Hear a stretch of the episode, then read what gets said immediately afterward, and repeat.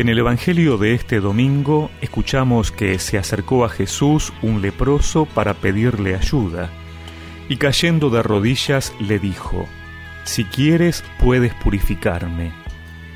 Jesús, conmovido, extendió la mano y lo tocó diciendo, Lo quiero, queda purificado. Enseguida la lepra desapareció y quedó purificado.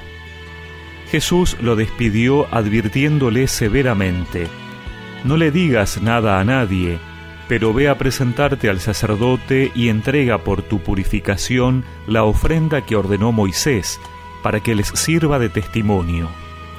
Sin embargo, apenas se fue, empezó a proclamarlo a todo el mundo, divulgando lo sucedido, de tal manera que Jesús ya no podía entrar públicamente en ninguna ciudad, sino que debía quedarse afuera, en lugares desiertos, y acudían a él de todas partes.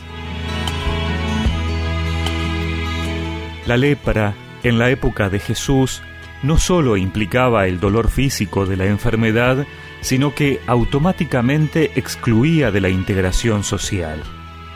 Las personas con lepra eran peligrosas por el contagio y entonces no se las podía tocar, debían vivir en las afueras de la ciudad, lejos de los suyos, sin poder trabajar ni participar del culto. Vivían de los que les tiraba la gente porque ni siquiera se acercaban a ellos.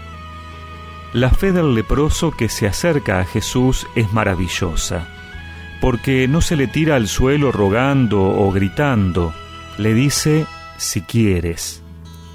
Sabe que depende de la voluntad de Jesús, de un Jesús que quiere el bien de todos, que no se desentiende, que no huye espantado ante la posibilidad del contagio.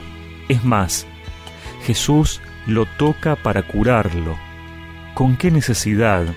Si podría bastar solo una palabra, pero lo toca, porque en ese gesto está superando la distancia social que la enfermedad le había impuesto, a riesgo de que él mismo ya no podía entrar en las ciudades sospechado de ser portador de la enfermedad. ¿Cuánto tenemos que aprender todavía de Jesús?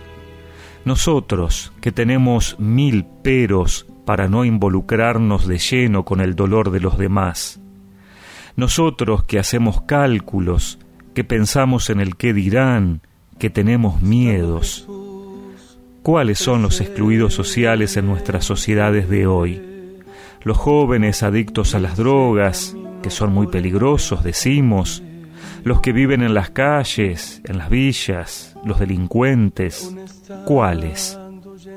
Jesús no organizó estructuras de inclusión, jornadas de sensibilización ni programas sociales. Simplemente se involucró y mostró que el primer paso es no tener miedo de acercarse, de tocar, de romper barreras, haciéndolo personalmente que el Señor nos ayude a cambiar nuestro corazón. Si quieres, limpiame de la lepra, de mi egoísmo.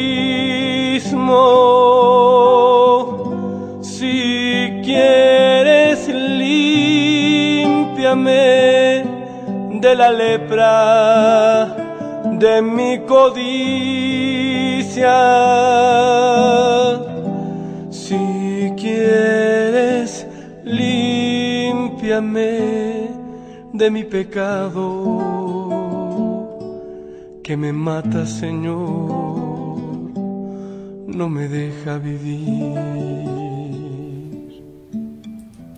Y recemos juntos esta oración. Te pido, Señor, que me ayudes a imitarte para involucrarme personalmente en el dolor de los demás. Amén. Y que la bendición de Dios Todopoderoso, del Padre, del Hijo y del Espíritu Santo los acompañe siempre. Quiero queda limpio, lo quiero, queda limpio